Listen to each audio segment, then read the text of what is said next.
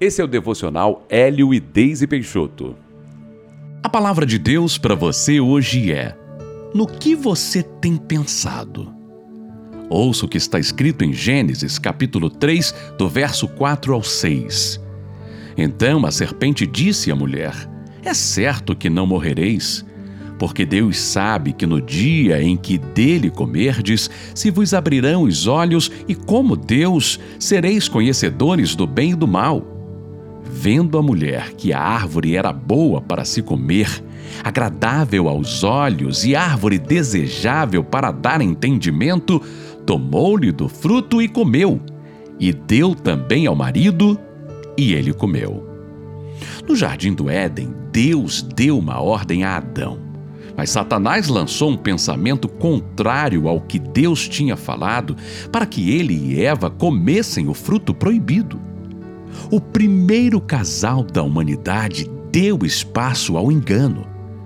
Aquele pensamento lançado pela serpente fez sentido para eles, foi convincente e eles trocaram a ordem de Deus por uma voz externa do mal.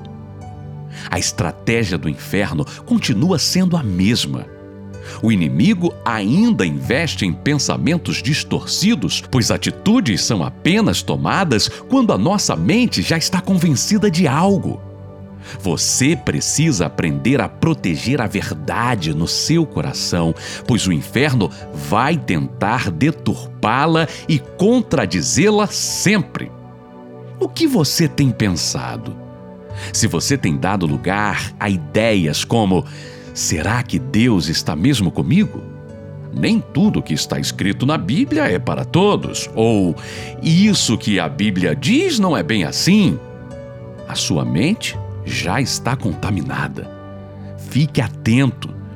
Todo e qualquer pensamento deve ser confrontado com a palavra de Deus.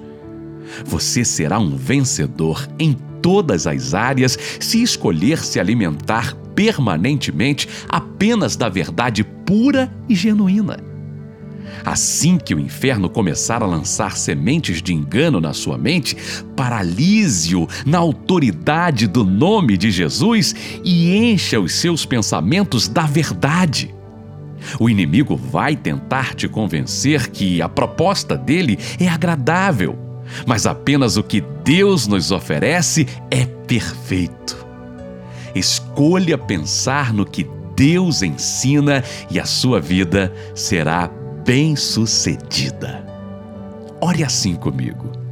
Senhor, se eu mantiver os meus pensamentos em linha com a verdade, minha vida progredirá em todos os sentidos.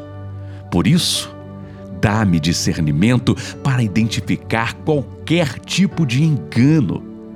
Eu quero viver somente ligado em Ti e na Tua vontade. Em nome de Jesus. Amém.